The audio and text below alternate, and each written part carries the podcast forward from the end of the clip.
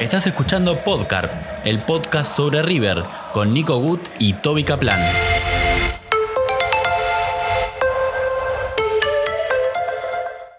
Ex guionista, periodista, partidario de Gimnasia Rima de la Plata, Vélez, y ahora periodista de River para DirecTV.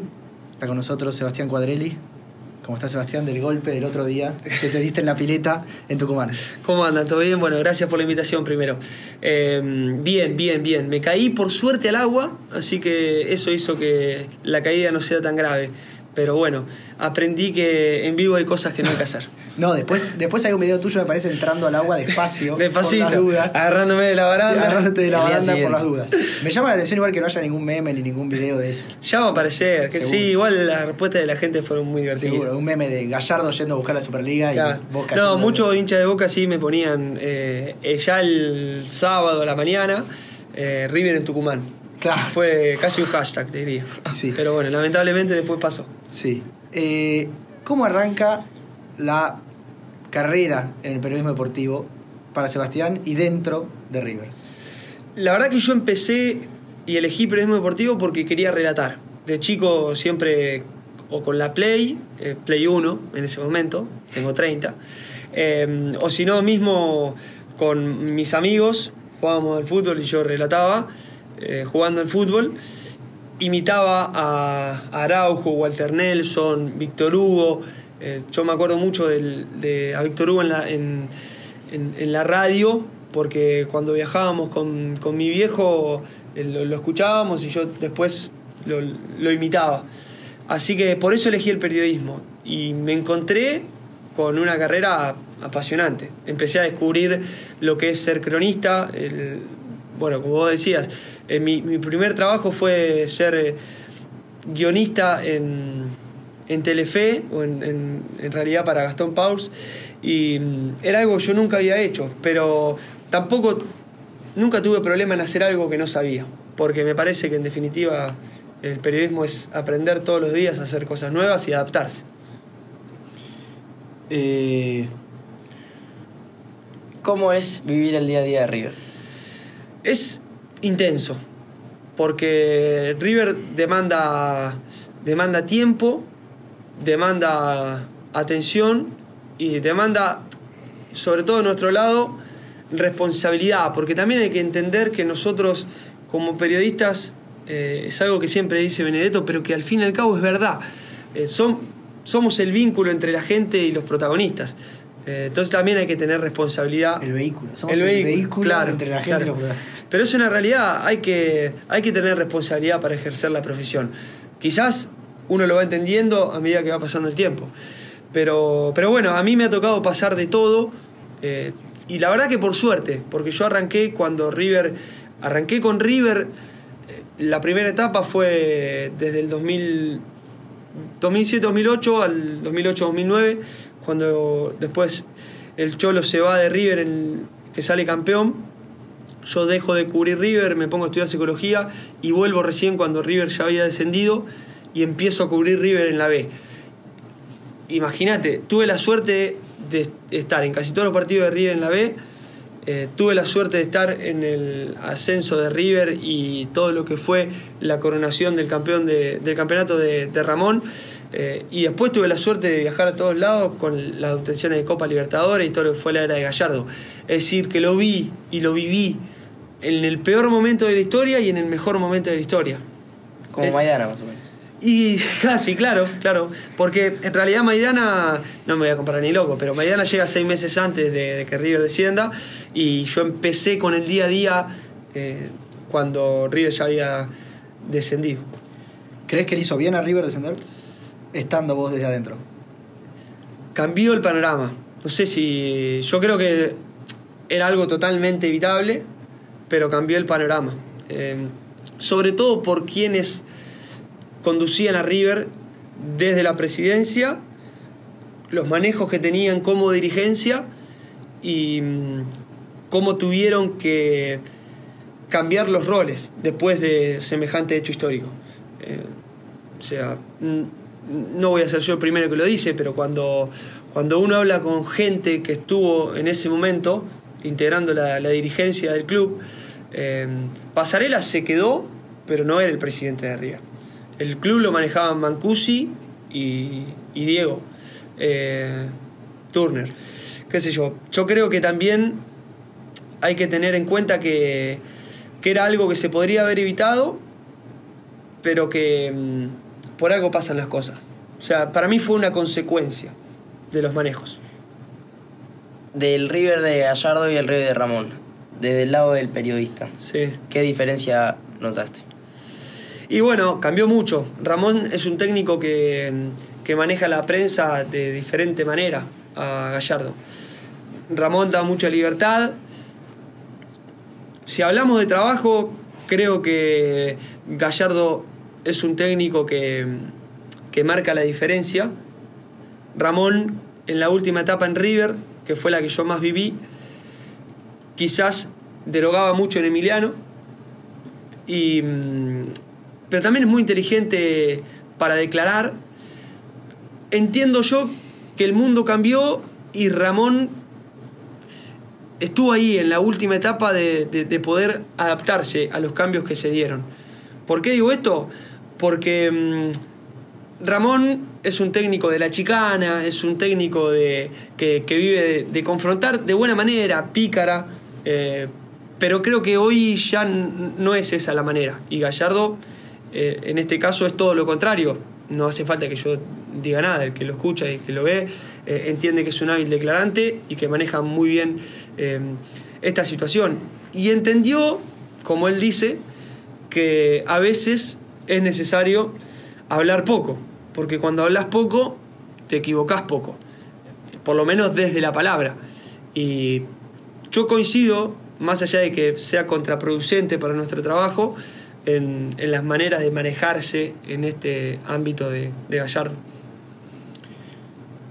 ¿Disfrutás ser periodista partidario de River o es, es mucho, mucha responsabilidad lo que, lo que sentís? No, no, no, responsabilidad no. Eh, a ver, sí trato de ejercer la profesión con responsabilidad, pero no, la verdad es que disfruto un montón. Yo me siento un privilegiado por, por estar donde estoy, porque sé que eh, a cualquiera le gustaría poder ocupar, aunque sea mi lugar, más allá de que estando donde estoy, yo siempre aspiro a más.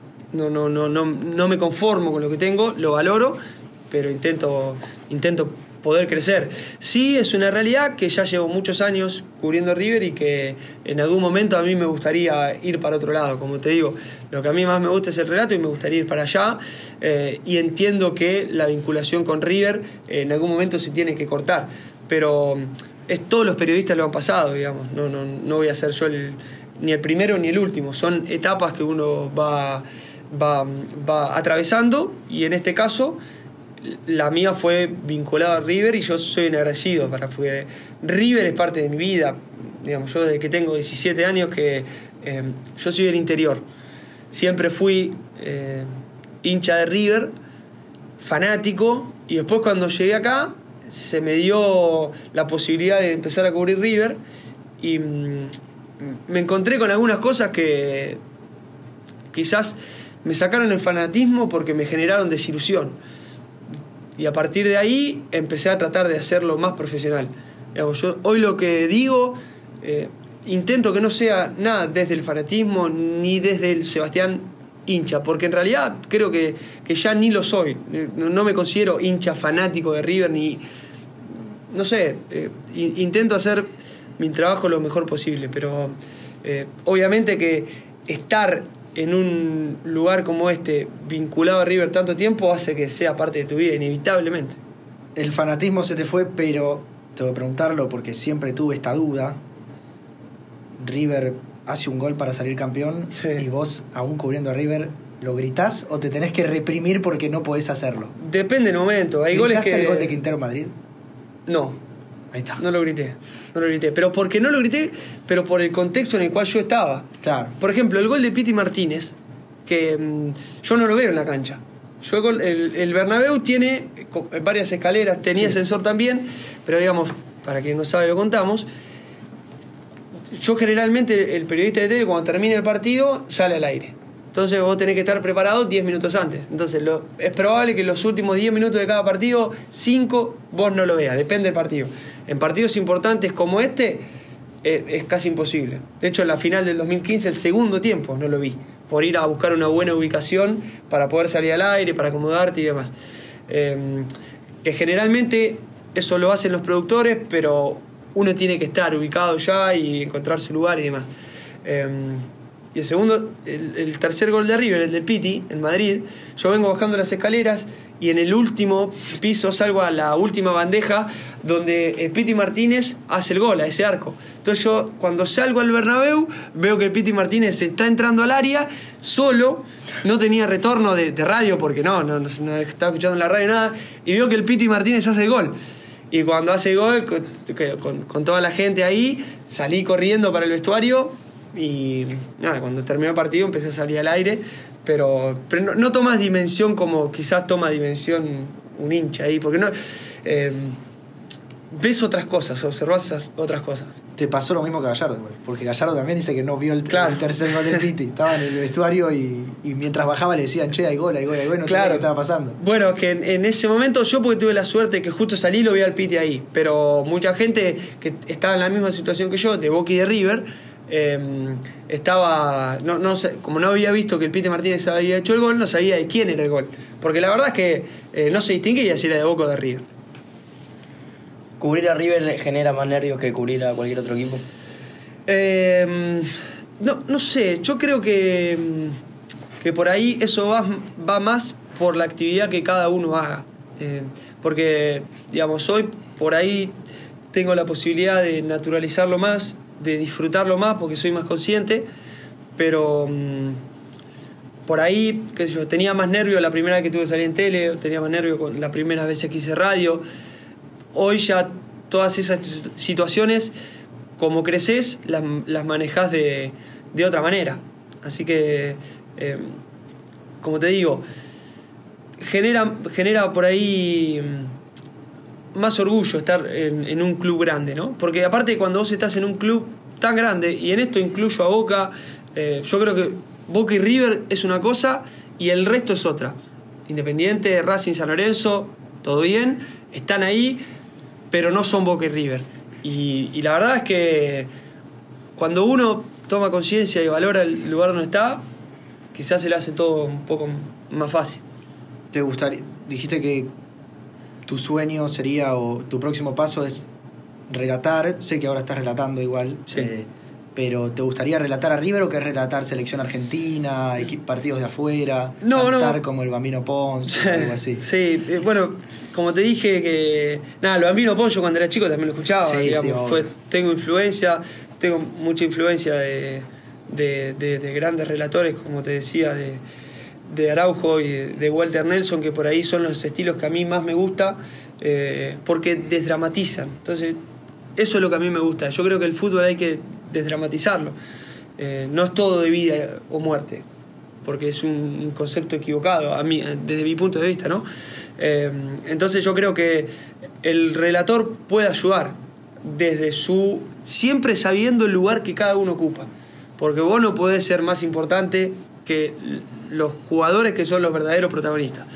Eh, pero bueno, nada, a mí me gusta el estilo distendido y, me gusta ir por ese lado. Pero, qué sé yo, yo creo que, que nada, que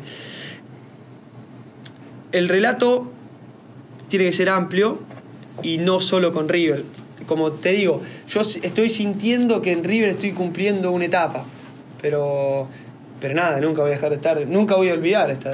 Ahora, esta. ahora estás relatando eh, la liga, ¿no? Sí, eh, ahora en DirecTV tenemos eh, la liga, Copa de Alemania, Copa de Italia, tenemos la liga francesa, estaba la Premier, que ahora la, la perdió, la tiene ESPN, y es, la verdad que es una escuela impresionante. Están los sub-20, ahora estoy, está el sub-20 femenino, eh, mundiales FIFA, sub-17, sub-20, me tocó relatar un partido de Copa América, que para mí eso fue un sueño cumplido. Me gustaría poder en algún momento, ojalá se dé, relatar un partido de mundial, sea cual sea. Eh, pero bueno, me, gustaría apuntar más para eso. Y obviamente, si en algún momento se da la posibilidad de la Liga Argentina, tampoco tendría problema de hacerlo. No tengo problema de gritar los goles de Boca, de la misma manera que tendré que gritar los goles de River, porque creo que ante todo, y lo uno es lo que decía antes, hay que ser profesional. Y bueno, algunos lo podrán entender, algunos no, pero creo que lo más importante es respetarlo. ¿Te ves cubriendo Boca? No, no, no, no, es imposible. Ah, entonces Por- tan el vínculo- profesional. no, no, pero, pero por el vínculo que tengo con River, digamos. eh, a ver, me ha tocado ir a cubrir partidos de Boca para DirecTV. Cuando yo recién eh, arranqué en DirecTV, que no, que no, ¿cómo es? No estaba cubriendo River, empecé a ir a entrenamiento de San Lorenzo, de Argentino Junior, a hacer notas. Y me acuerdo que un Boca Banfield, en la cancha de Banfield, Banfield Boca en realidad, eh, fui a hacer la salida para el noticiero hablando de Boca. Eh, partido que Boca había ganado. Y mm, no me acuerdo quién habló. Parece que el técnico era Guillermo Barros Esqueloto. Eh, y bueno, y después. Nada, después pasó la Supercopa con Boca y todo. Pero bueno, me ha tocado y lo fui y lo hice y no, no, no hay problema. Pero bueno, no me veo. Si vos me preguntás, ¿me veo? No me veo porque. por, por sentido común. Marcelo Araujo nos enseñó los segundos nombres de todos los jugadores del fútbol Sí. argentino. O... Sí, sí, sí. Sí, era una buena. Era un buen recurso. Yo creo que el relator es buen relator cuando tiene variedad en sus recursos. Porque quizás cuando uno está del otro lado dice, eh, ¿cómo le puede errar el nombre? ¿Cómo no? No se da cuenta que es tal. Y la verdad que es difícil. A veces eh, en tele quizás uno tiene que aprender a no nombrar lo que no ve o no decir lo que uno no ve. Cuando supones que es tal jugador, podés cometer un error. Entonces no te es preferible utilizar recursos. Araujo lo utilizaba, lo del segundo nombre, eh, como algo distintivo. Pero no era solo eso, digamos. Tenía un montón de alternativas más. Y hoy en día, quizás el máximo exponente de esto que estoy diciendo es Miguel Simón. Que, mm, todo, pero bueno, eso depende de cuánto uno se prepare para, para hacerlo. ¿Pensás que es el mejor relator de este momento de Argentina, Miguel Simón? Y junto con Mariano Closi son los dos. Son los dos. Bueno, Mariano tiene una, una capacidad muy grande para ver el fútbol. Es muy para, grande. eh, Para mí, la diferencia entre Miguel, Miguel Simón, una cantidad de datos y estadísticas Sí. y todo lo que te dice es espectacular, pero lo que tiene Mariano Clos es que sabe muchísimo de- de- de- de- del partido que está mirando, de, de cómo lo ve Claro. eh, y de cómo lo explica. Sí, él, él tiene mucho. Cuando dice puede venir el gol o pasa tal cosa en el área. La verdad es que después muchas veces termina pasando. Entonces, eso es una persona que ve muy bien el fútbol y además tiene la capacidad de, como te digo, cuando él nombra al jugador, generalmente es. ¿Das el primer partido que, que fuiste como hincha a la cancha de River? El, como hincha de River. Sí, sí, sí. Eh, qué buena pregunta.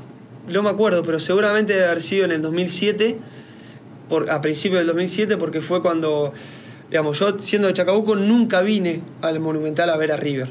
Eh, mi, mi viejo, viste, no, no era de ir a la cancha. en mi casa se miraba fútbol 24-7, sábado y domingo, todos los partidos, pero mi viejo no me traía a la cancha. Entonces yo no tenía quien me traiga. Cuando llegué, que me vine a estudiar acá, lo primero que hice fue hacerme socio de River para empezar a ir. Eh, y bueno, empecé a ir a la Sibori Alta. Eh, no, no me acuerdo cuál fue el primer partido, pero sí me acuerdo que ese 2007 fui a casi todos los partidos. Copa Sudamericana, que River quedó afuera con Arsenal. Estuve en el partido histórico ese con Botafogo. eh, Gol de sí, Falcao, Gol de Falcao. segundo del sí, partido. Sí, sí, Sí. Me acuerdo eh, un River Central de Falcao los 3 a 3, el 3 a 3. Me acuerdo del Cani Ortega que también estaba en la cancha, contra Boca, Sí. a Paleta. El 4-3 con Chacarita. El 4 a 3 con Chacarita no lo recuerdo. Si debo haber, eso fue en el 2007, si debo haber estado, Estaba no un me poco acuerdo. más, 2007. No me acuerdo, no me acuerdo. Pero, pero sí me acuerdo que la primera vez que fui a la cancha de River fue a ver Argentina contra Chile, que me llevó mi hermano, mi hermano hincha de Boca, mi viejo hincha de Racing, nos dio lección. Yo jugué en River de Chacabuco cuando era chico y por eso me hice hincha de River. Eh, y nada, eh, fuimos a ver Argentina-Chile 2 a 2, después de que Argentina quede eliminado del Mundial de 2006. Corea-Japón, Ah, no, de 2002. 2002. Fue la vuelta de Verona Monumental, que la gente lo puteó un montón. Yo me acuerdo que mm, jugaba Vivas en esa selección de cuatro y como jugaba Vivas en River en ese momento, yo jodiendo le gritaba a favor a Vivas. ¿Cómo es, eh, a lo mejor es una pregunta para tu viejo, pero que tu viejo sea de un cuadro y vos de otro? Para mí eh, está bueno, porque mm, mi viejo me transmitió el fanatismo por el fútbol, no por un club. Y, mm, y a partir de ahí es compartir y convivir con, con la alegría del otro. Digamos. Yo sé que si Racing gana, mi viejo está contento. Entonces, a mí me pone contento que Racing gane por mi viejo. Entonces, eh, le pasa lo mismo a él. Cuando gana, cuando gana River, mi viejo se pone contento por mí, no porque gane River en sí. Y, y bueno, mm, con mi viejo hablamos mucho de fútbol, yo cada vez que salgo a relatar lo llamo para, para hablar y cómo vivió el relato. Eh, cuando termina el partido Racing generalmente hablamos, cuando termina el partido de River generalmente hablamos de cómo fue el partido, Eh, compartimos la pasión del otro, digamos. Eh, sí, es algo que la verdad que nunca voy a saber cómo, cómo es, por lo menos como hijo, no lo descarto como padre, compartir la pasión por un club e- en este vínculo. Eh, cubrir a River. ¿Es tan lindo como parece o hay partes que no se ven que no están tan buenas? Eh, no, ha- hay cosas que no son buenas, obvio, sí. Pero es como todo, como todos los trabajos. Lo que pasa que lo bueno es tan bueno de- de- de- del trabajo en general y, de, y ni hablar de cubrir, y, y lo vuelvo a decir, River o Boca. No, no, no hay que diferenciar a River o a Boca en este caso si lo vemos del lado periodístico, ¿no? Porque mm, la verdad es que son dos clubes que te abren un montón de puertas y después está en cada uno qué, qué y cómo aprovecharlas. Eh, pero bueno, la verdad es que hay que, hay que aprender a, convivir con, con, el trato con los jugadores, con el trato con los, con los cuerpos técnicos, con el trato dirigencial y sobre todo en estas épocas que cada vez es más cerrado. A, a mí muchas, muchas veces me ha pasado decir que qué mierda estoy haciendo acá, ya está, no quiero, no quiero cubrir más a River porque eh, ahora está mucho más organizado, pero en su momento, viste, conseguir un mano a mano con la presión de decir, dale, queremos matar al jugador mano a mano y vos tenías que romperle los huevos al jugador para que, para que nada, para que te conteste, para que te dé la nota. Hoy ya, primero por el lugar que, eh, que ocupo y que represento, que DirecTV, que no es lo mismo que estar en una radio chica, es una realidad, le guste a quien le guste. Y, mm, y segundo, porque también la metodología cambió, porque ya, por ahí cuando hablábamos ¿no? Del- de, de las grandes diferencias con Ramón y Gallardo. Eh, Ramón cuando River perdía decía, muchachos, hoy hay que hablar con la prensa. Y estaban los 23 jugadores del plantel profesional a disposición para hablar con la prensa. Y hoy capaz que River gana y no habla. Entonces, eh, los tiempos cambiaron. Pero bueno, en ese momento, sí, estaban todas esas situaciones con las que uno tiene que, como te digo, aprender a convivir. Yo vuelvo a lo de antes, total. Después nadie sabe si esto pasó antes o después. Pero es. eh, no te acordás el primer partido que fuiste, pero ¿te acordás qué sentiste la primera vez que entraste a, a la cancha de River? Sí, sí, sí. Me acuerdo que iba caminando por Udaondo eh, y ya era una, una zona, yo no vivía en Buenos Aires, eh, cuando venía venía a visitar a mis hermanos, entonces no, no conocía mucho Buenos Aires, pero me acuerdo de estar entrando por Udaondo y de levantar la cabeza y ver el monumental de fondo, además te lo cuento ahora se me pone la piel gallina porque era muy imponente, o sea, para mí fue muy imponente ver el estadio de River, eh, yo con 15 años aparte, eh, como te digo, uno cuando es del interior hay muchas situaciones y mm, que por ahí los que vivimos hoy acá, hoy en día acá, eh, pasamos por alto. No sé, hay mucha gente que vive acá y, que va al Monumental de los tres años. Y la- hay gente del interior que tiene, no sé, una edad muy avanzada y por ahí no fue nunca. Entonces verlo por primera vez eh, es imponente. Como supongo que puede pasar con otras canchas, pero en lo particular, la primera cancha que fui fue al Monumental con este partido de Argentina que te digo. Y, y el sentimiento que tuve es ese. Es wow. El jugador, yo ahora me, me pongo picante porque, porque sí, el jugador más buena onda del plantel de River, ¿Actual? sí. Sucurín. Eh, Suculini, sí, sí, creo que sí. sí. Suculini es un, es un fenómeno. Eh, porque. Son parecidos. Eh, vos ahí, eh, por ahí con Gallardo cambió bastante, porque creo que el mensaje que baja el propio entrenador hace que los jugadores tengan un poco más de conciencia, pero también hay que entender, y aunque no sea fácil, que, son diferentes realidades la que viven los jugadores a la que vive el resto de los que, o por lo menos los periodistas, los hinchas, eh, en esto dejo un poco al margen a los dirigentes. Eh, y me refiero a la vida que viven, ¿no? Son, son personas que ganan mucha plata, que hacen lo que les gusta y que tienen un montón de tentaciones. Y manejar las tentaciones no es fácil. Entonces, a lo largo de estos años que yo llevo en River, he visto jugadores, que no, obviamente no voy a dar nombre, pero he visto jugadores que, que no las supieron manejar a las tentaciones y eso te repercute directamente. Y hay jugadores que hoy en día ni siquiera están jugando al fútbol con 25, 26 años. Entonces, eso es River, es un arma de doble filo. O sea, a, a vos te puede exponer al máximo o hundir al máximo. Porque tenés que saber manejar las tentaciones de estar en un club tan grande como River como Boca. En esto insisto, eh, y mismo lo- los clubes grandes y demás. Pero entiendo que una de las grandes virtudes de Gallardo es eso. Entonces, lo que noto en este plantel de River, si bien el vínculo periodista-jugador no es el mismo que antes, eh, es que hay jugadores que tienen los pies sobre la tierra y que para mí es uno de los secretos más grandes de este, de este River multicampeón de todo. Pero respondiendo a tu pregunta exactamente, Suculini me parece uno de los más copados, agregándote que en general son casi todos buena onda. Hablando de tentaciones, ¿el romance con Vicky Nájera es solamente por Twitter? No, o- o- Vicky. O, son pareja? Vicky es una amiga, Vicky es una amiga. Yo cuando eh, en el 2017 estuve sin hacer nada de periodismo, porque a fines del 2016 me voy de River, eh, me voy en realidad de Radio Mitre, que estaba cubriendo River ahí.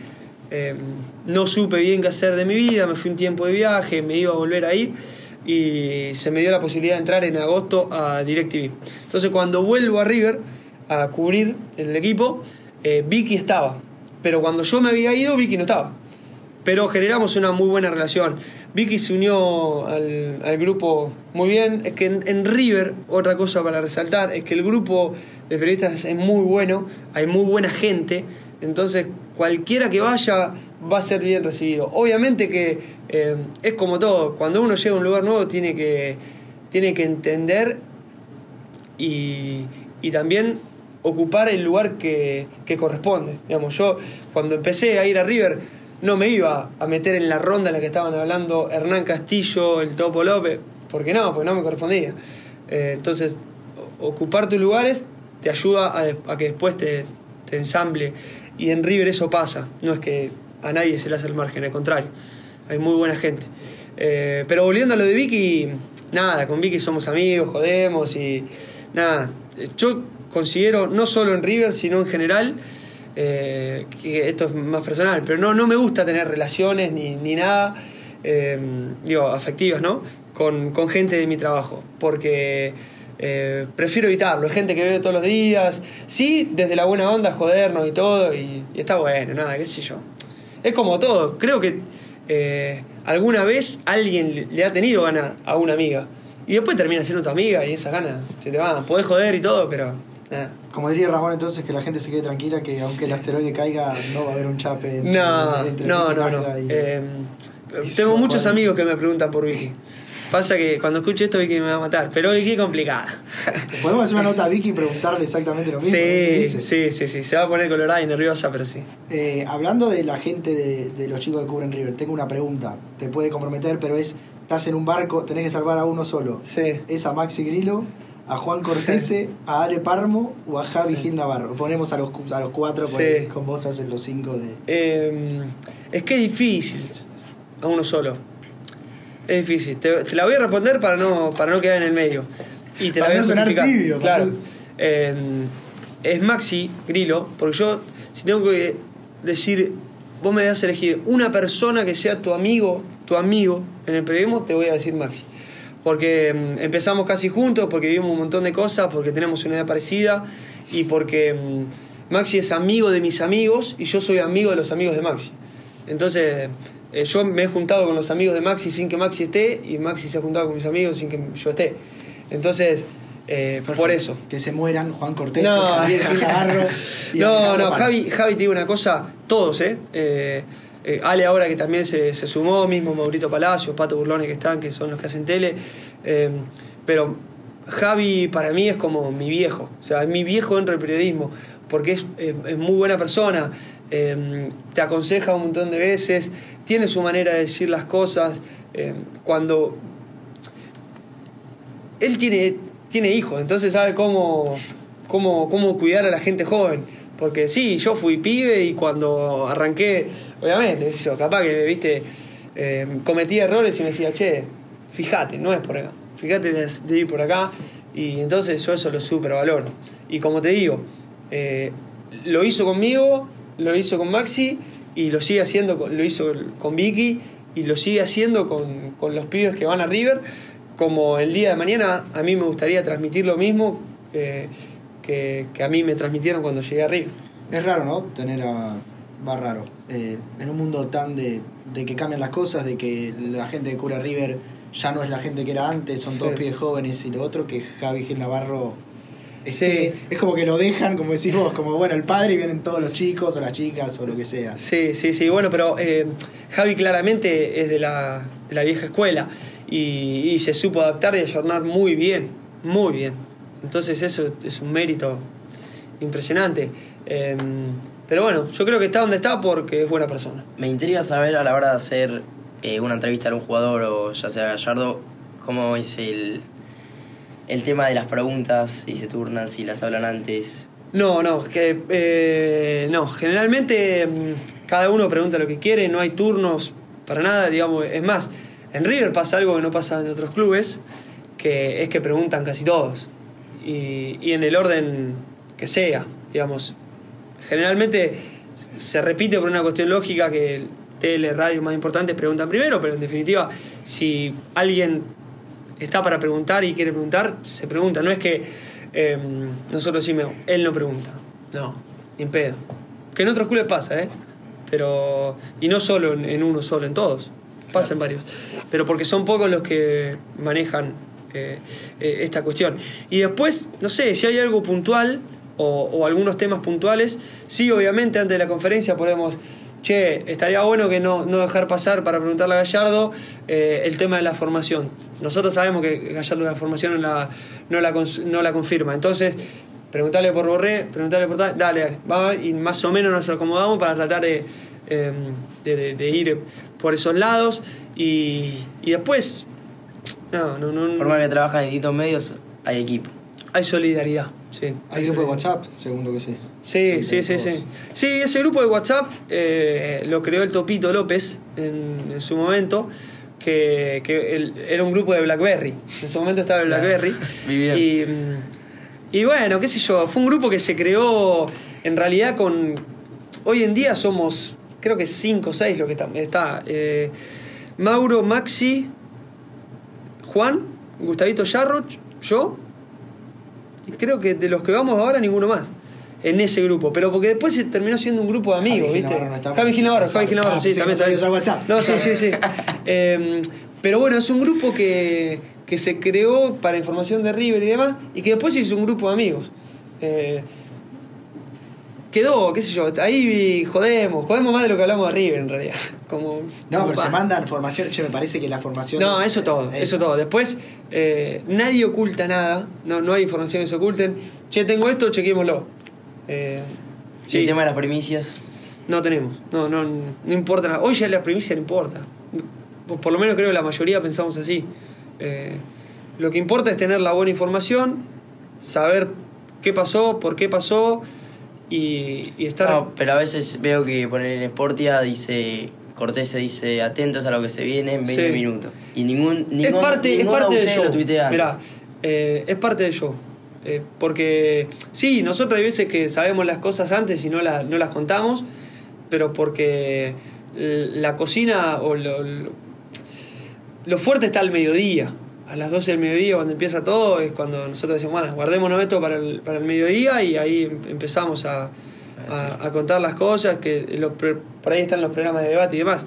Pero después, no, cuando pasan algunas cuestiones, che, no tuiteemos, digámoslo al aire, pero no tuiteemos. Eh, pero no, no, no pasa por la primicia, ¿no? La verdad es que eh, no, si a alguno le importa la primicia, podemos decir Cevita es Rur nada más, pero después el resto no, no pasa nada. Eh, una pregunta de nada que ver, o sí. Yo sé que estás, estás metido también dentro del fútbol femenino. Sí, Eh, ¿Qué onda el, el fútbol femenino? ¿Cómo, cómo lo ves? ¿Crees que puede llegar, ayer justo tenía esta charla, si puede llegar a tener tanto éxito, si querés decirlo así, como el fútbol eh, masculino? Si pensás que si River juega, como creo que lo estaban hablando, de una Copa Libertadores femenina, Sí. eh, si, si el estadio va a estar lleno de la misma manera que, que si juega, como cuando juega River en, en el equipo normal, normal no, no quiero, no quiero decir normal, el equipo masculino de River eh, va a estar igual que, cuando jueguen las mujeres. Yo creo que como todos los cambios se necesita tiempo. Y a partir de ahí construcción. Porque mm, se dieron pasos muy grandes, muy rápido, pero, pero hay mucho por corregir. Desde la base, que solamente ocho, ocho jugadoras sean eh, Profesionales. profesionales o tengan contrato profesional. O sea, a partir de ahí hay un montón para construir. Sí hubo una gestión muy inteligente para mí de TNT Sport en empezar a televisar el fútbol femenino, que es algo que hay que resaltar porque tranquilamente lo podrían no haber hecho, pero lo hicieron en el contexto en el que estaba el fútbol femenino argentino. ¿no? Eh, se dieron pequeños pasos que obviamente, y yo entiendo que la ansiedad esté presente, pero bueno, también creo que es necesario la paciencia para que los pasos sean cortos y que el desarrollo del fútbol femenino eh, de aquí a 10 años sea tan bueno como es el fútbol eh, masculino. Pero yo no tengo dudas, que qui- quizás antes, obviamente, ¿no? Pero no tengo dudas que el fútbol femenino va a ser uno de los espectáculos más vistos en el fútbol, en el deporte argentino, porque, mm, porque los argentinos, argentinas, argentines, como quieran, eh, somos futboleros. Pero crees eh, que deberían ganar lo mismo que, que el Sí, jugador sí, hombre? claro. Sí. Sí, porque, digamos, creo que todo va de la mano. Cuando, eh, en este caso, nosotros entendamos que lo que cobra un jugador no es solamente por jugar al fútbol, van- porque si, si, si no, los jugadores, las jugadoras deberían cobrar lo mismo que las jugadoras. Yo creo que es un paso que hay que dar, que es difícil implementarlo ahora. ¿Por qué? Porque los jugadores ganan lo que ganan, porque los traspasos en el fútbol masculino son mucho más elevados que en el fútbol femenino, porque hay muchos más traspasos en el fútbol masculino que femenino, porque hay mucha más viralización y mucha más globalización y tiene mucho más tiempo el fútbol masculino que el femenino, pero es algo que inevitablemente se va a lograr. Como se está logrando la igualdad, que hay un montón de cosas por mejorar y, un montón de camino por transitar, no tengo duda que va a ir de la mano la igualdad en el fútbol femenino también y no solo en el fútbol argentino. En Estados Unidos, por ejemplo, eh, se, se discutió, sobre todo después de la obtención del último mundial, del mundial, la igualdad de salarios del fútbol femenino y masculino. Y se aprobó. Es primer mundo. Entonces nosotros que somos un, un país eh, lamentablemente un poco más subdesarrollados, tarde o temprano lo vamos a lograr, porque los cambios llevan tiempo, pero se logran cuando una sociedad está convencida de que se hagan. Y creo que acá hay un convencimiento de que eso pasa. ¿Qué opinas de la homosexualidad en el fútbol? No, me parece que es algo que existió, existe, va a existir y que deberíamos tener la capacidad, los que no la tienen sobre todo, de abrir la cabeza y entender que hoy en día cada cual es libre de, elegir la sexualidad que quiera. Y, y sobre todo que también hay que aprender a convivir con... Porque no, yo lo que veo es que en Argentina nosotros no nos toleramos mucho, ¿no? Como sociedad.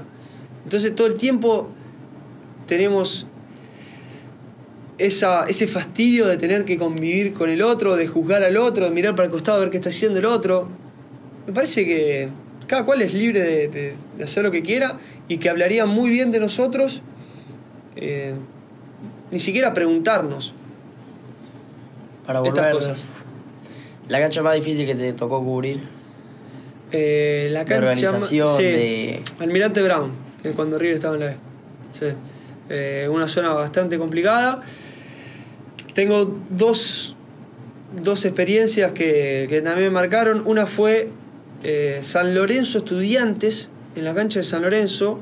Yo trabajaba para una radio llamada Radio Punto. Fui a cubrir el partido. Partido que creo que ganó 3 a 0 Estudiantes, si no me acuerdo mal.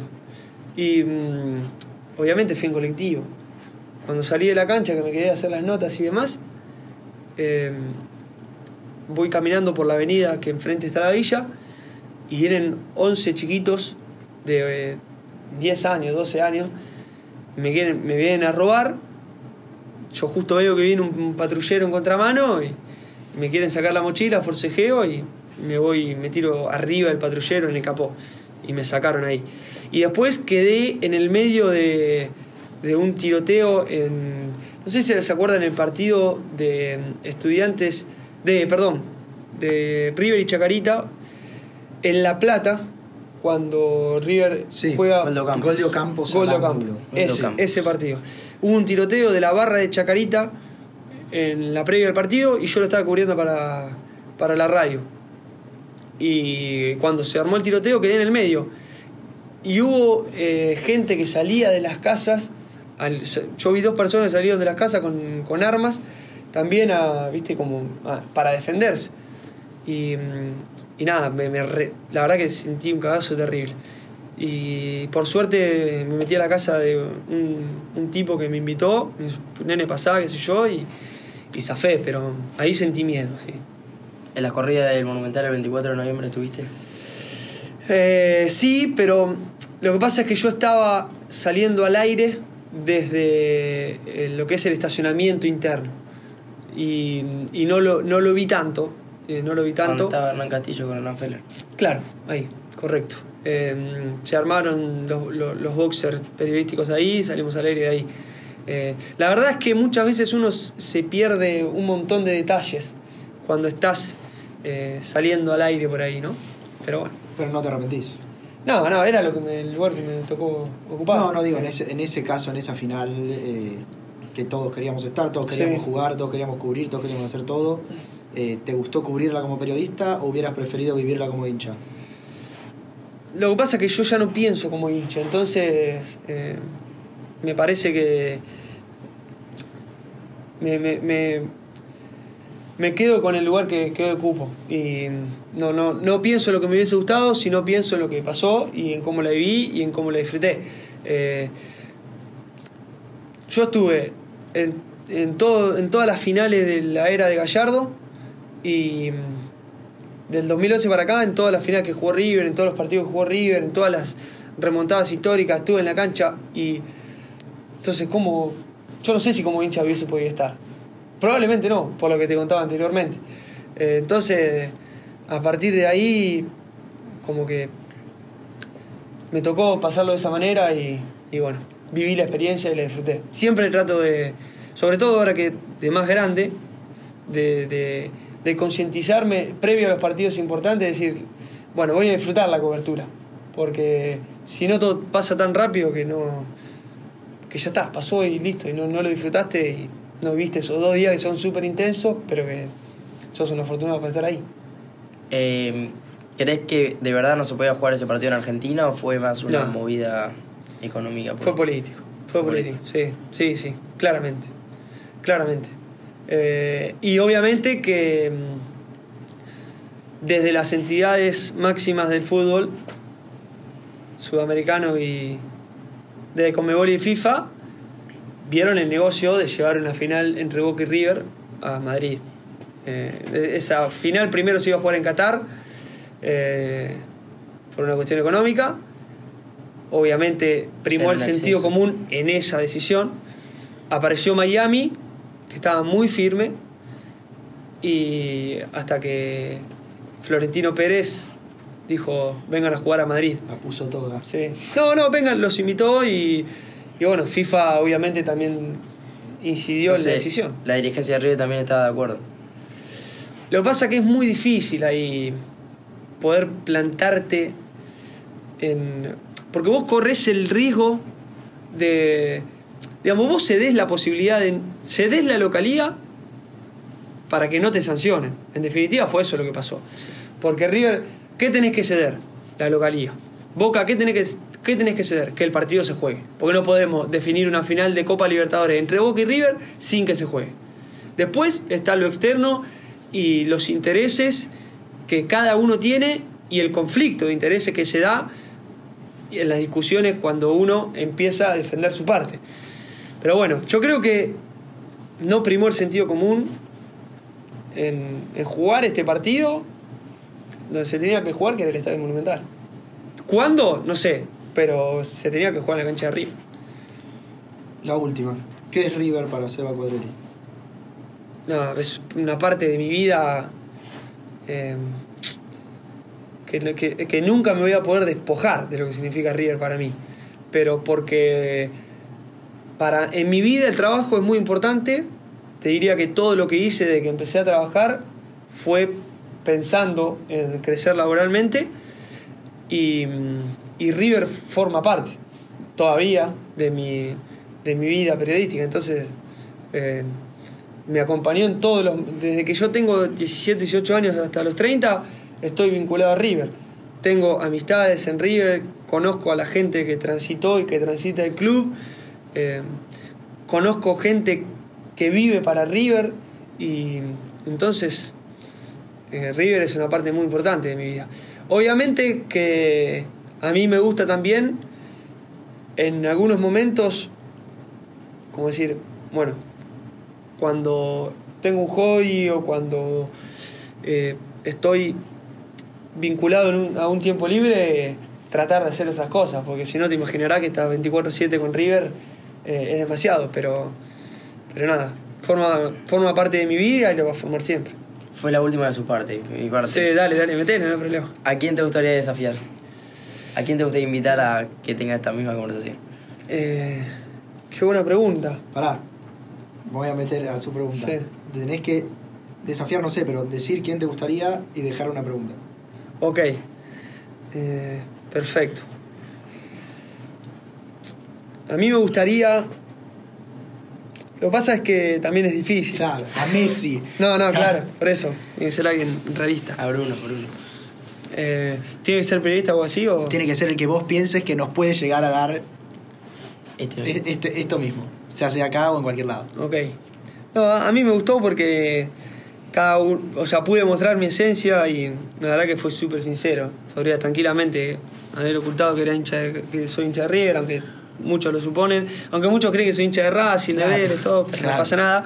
Eh, Acá saliste del closet. Claro. Sí, sí, no, pero a mí no me jode porque me parece que, digamos, y vuelvo a lo, a lo de antes, ¿no? Que los tiempos cambiaron y que eh, hay que aceptar que todos en algún momento fuimos hinchas de algún club y que puedes seguir siéndolo o no, o tener prioridades.